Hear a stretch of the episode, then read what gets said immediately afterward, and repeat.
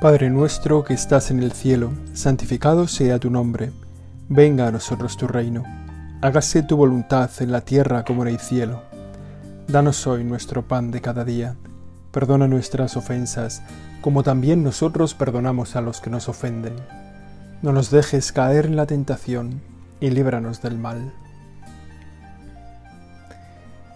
Desde antes de empezar este rato de oración, hace ya 32 segundos, se ha puesto en marcha el Espíritu Santo.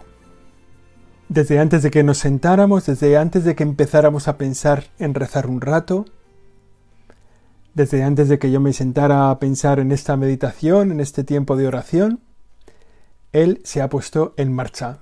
Él nos ha llamado, nos ha suscitado el levantarnos, quizá el ir a la capilla, quizá el encerrarnos en nuestra habitación o el ir a dar un paseo para hacer nuestra oración. La oración que no es algo que se dice, sino que es algo que se hace. Es una acción humana que implica todo nuestro empeño, especialmente nuestro empeño interior. También en parte el empeño exterior de estar bien dispuestos, bien preparados, bien descansados para la oración. El Espíritu Santo es el que ha empezado este movimiento de nuestra oración aquí y ahora, en donde estemos, en donde estemos escuchando este audio, quizá, como digo, en la presencia de Dios en cualquier lugar. Él está en el fondo de nuestro corazón y detrás de todas las ideas. Gracias. Gracias Espíritu Santo por estar ahí, siempre despierto, siempre atento, a poner en nosotros buenas ideas. Las ideas que más humanos nos hacen, que más personas nos hacen. Ideas de amor a Dios, ideas de amor al prójimo, propósitos, proyectos, lo que llamamos inspiraciones. Gracias te damos, Señor, Espíritu Santo, Espíritu de Jesús, Espíritu del Señor. Gracias también por cuidarnos para descubrir todo aquello que nos amenaza, todo aquello que está a nuestro alrededor y está como rondando para saber cómo hacernos caer, para pensar cómo hacernos caer.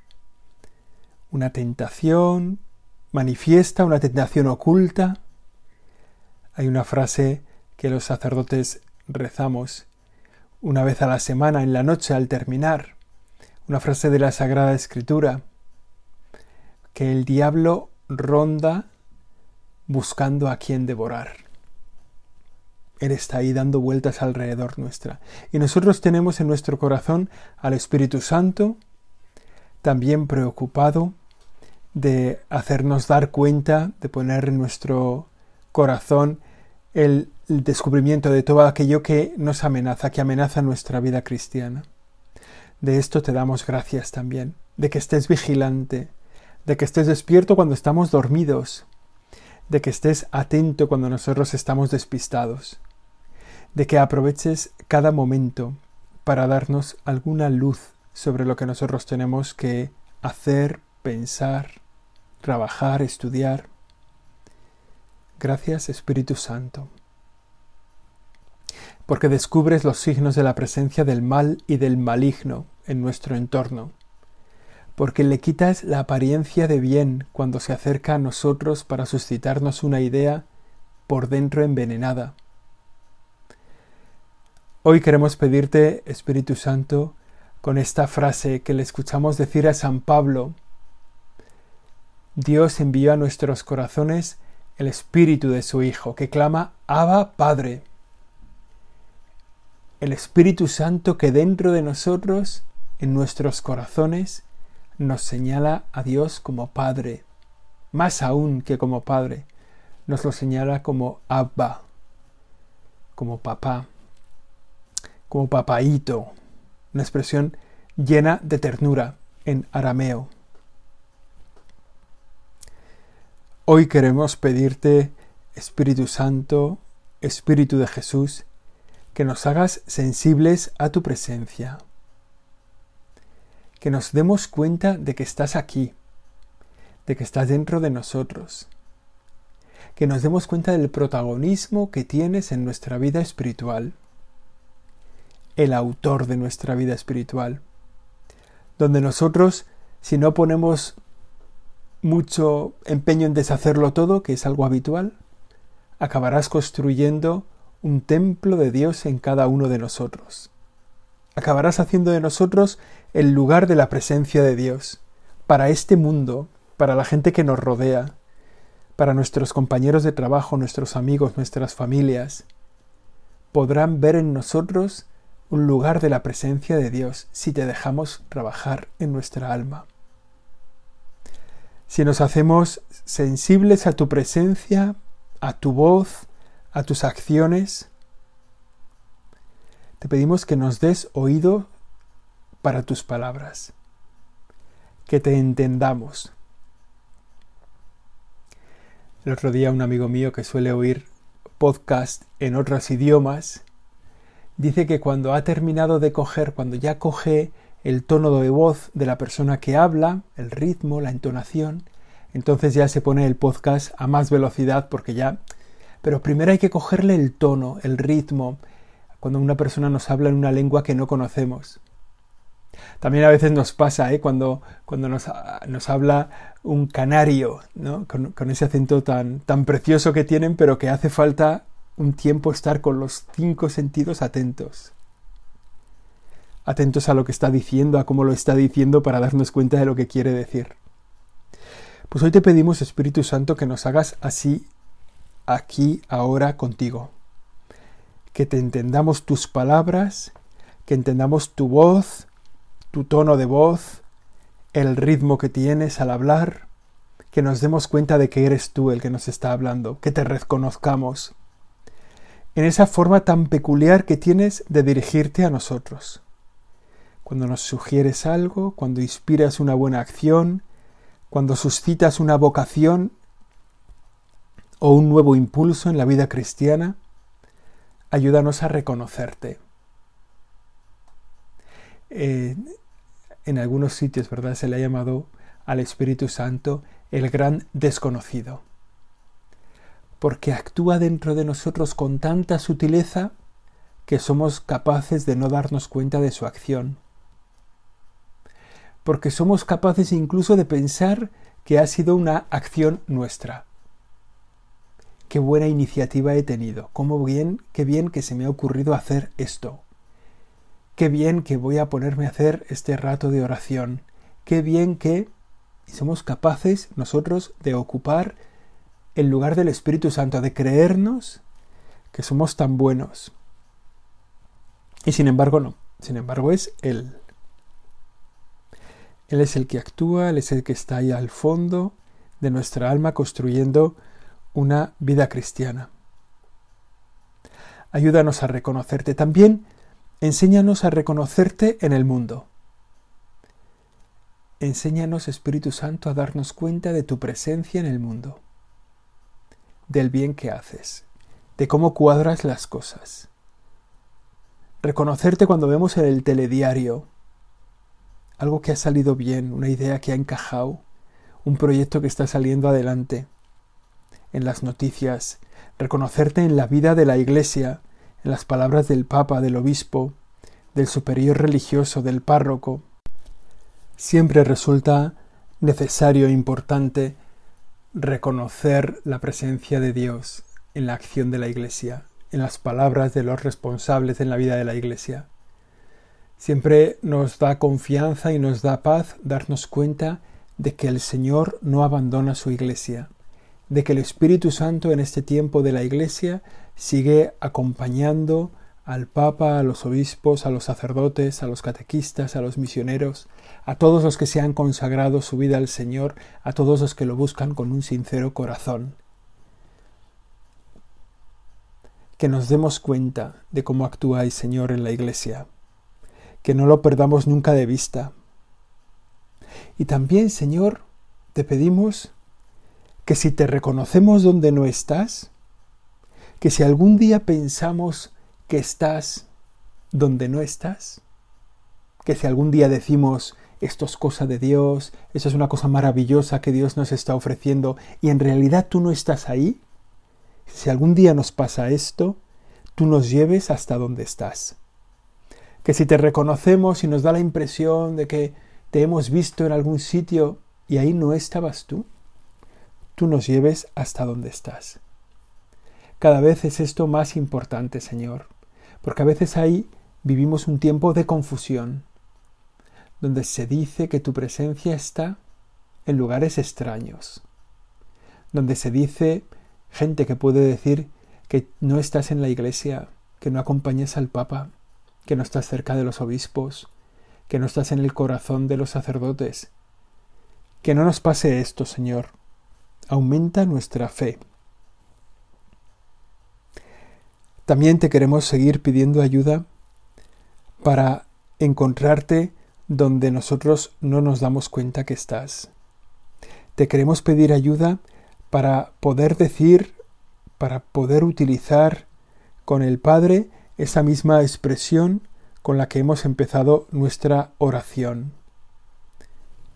Que tú estás en nuestros corazones gritando Abba Padre.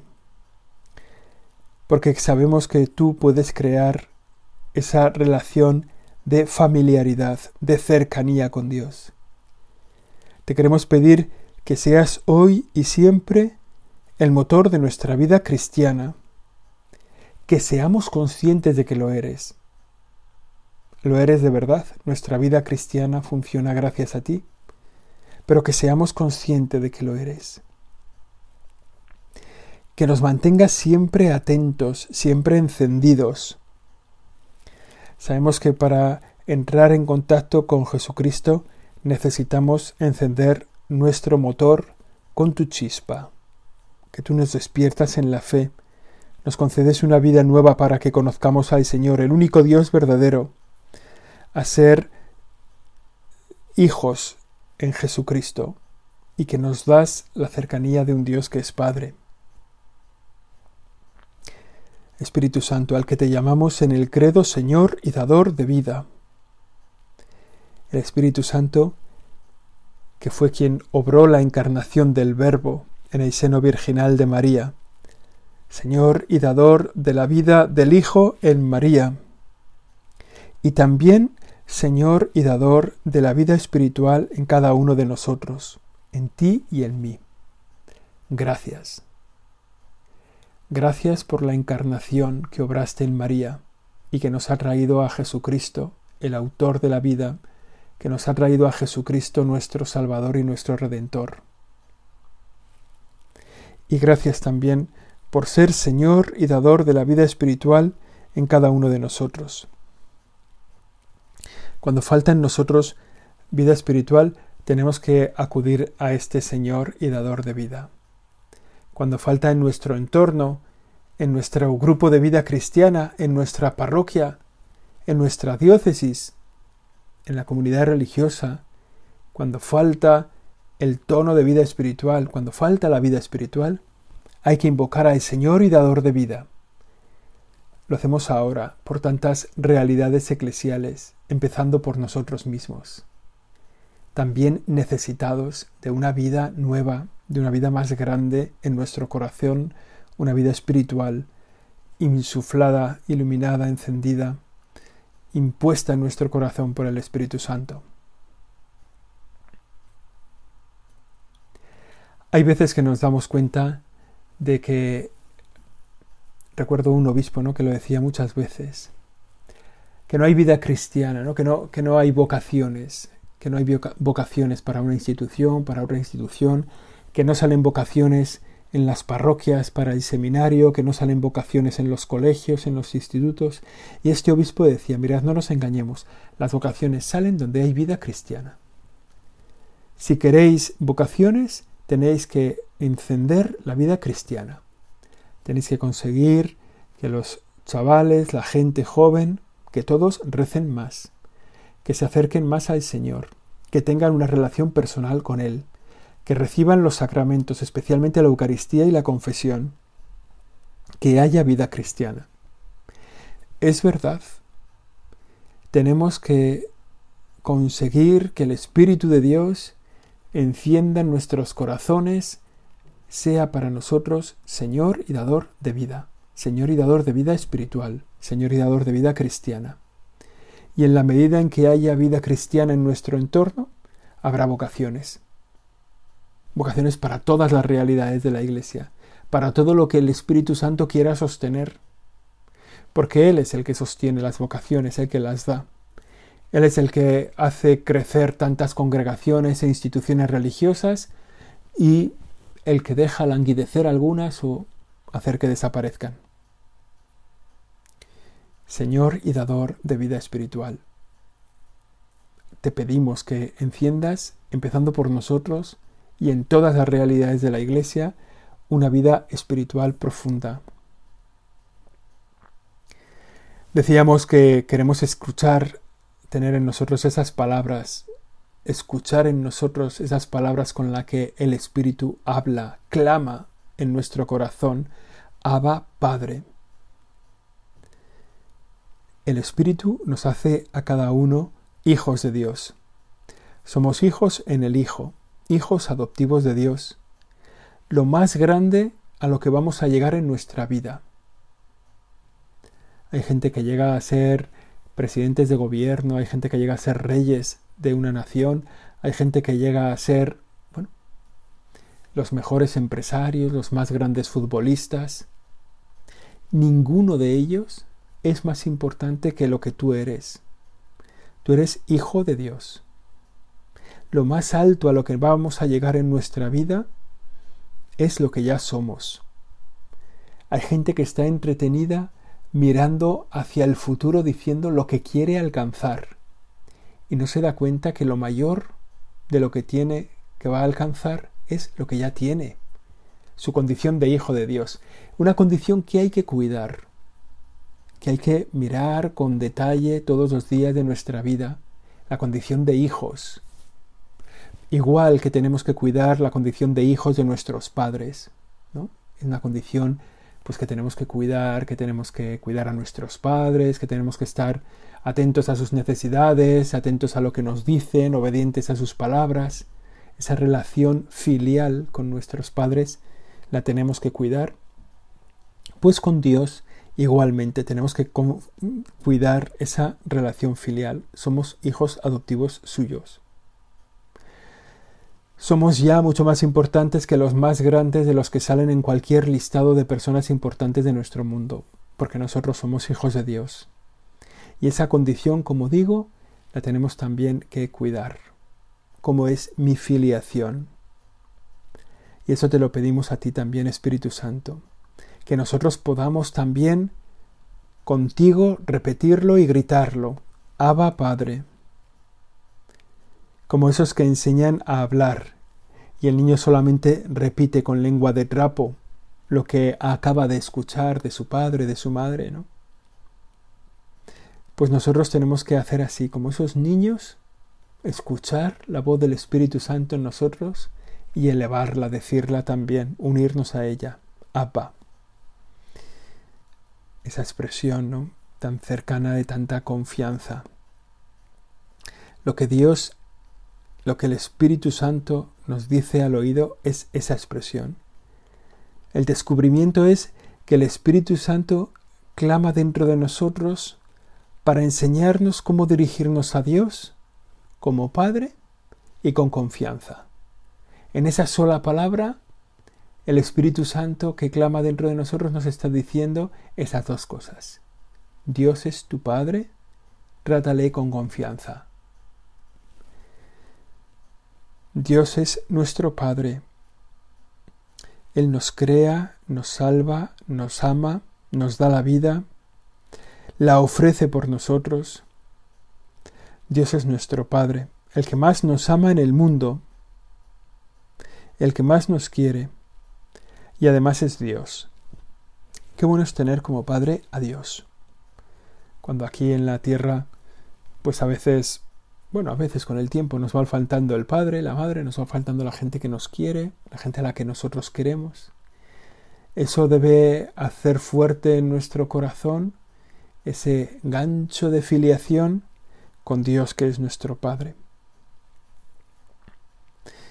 Siempre dicen, ¿no? Los que, cualquiera lo podemos decir, ¿no? Porque es una experiencia común que vemos cerca de nosotros, una, una experiencia común de cómo los, los, niños tienen una relación con su padre muy cercana, ¿no? Y entonces es una relación casi casi podemos decir de mi, mi padre es un super papá, lo sabe todo, lo puede todo, llega a todas partes, es el más fuerte, el más rápido, es el que me protege, el que me salva, el que me enseña, el que...